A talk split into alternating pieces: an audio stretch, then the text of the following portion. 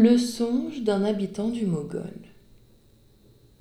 Jadis, certain Mogol vit en songe un vizir, au champ élysien, possesseur d'un plaisir, aussi pur qu'infini, tant en prix qu'en durée.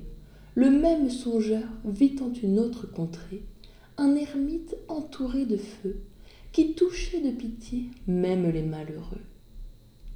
Le cas parut étrange et contre l'ordinaire Minos, en ces deux morts, semblait s'être mépris.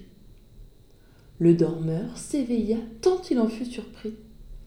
Dans ce songe pourtant, soupçonnant du mystère, il se fut expliquer l'affaire. L'interprète lui dit Ne vous étonnez point, votre songe a du sens. Et si j'ai sur ce point acquittant soit peu d'habitude, c'est un avis des dieux. Pendant l'humain séjour, ce vizir quelquefois cherchait la solitude. Cet ermite au vizir allait faire sa cour. Si j'osais ajouter aux mots de l'interprète, j'inspirerais ici l'amour de la retraite. Elle offre à ses amants des biens sans embarras, bien purs, présents du ciel, qui naissent sous les pas solitude où je trouve une douceur secrète, lieu que j'aimais toujours, ne pourrais-je jamais, loin du monde et du bruit, goûter l'ombre et le frais. Oh qui m'arrêtera sous vos sombres asiles?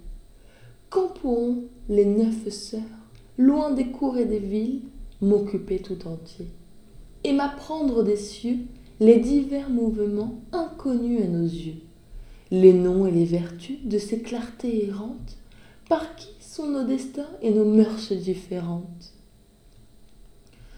Si je ne suis né pour de si grands projets, du moins que les ruisseaux m'offrent de doux objets, que je peigne en mes vers quelques rives fleuries.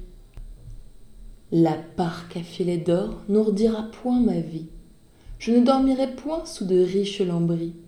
Mais voit-on que le somme en perde de son prix? En est-il moins profond et moins plein de délices?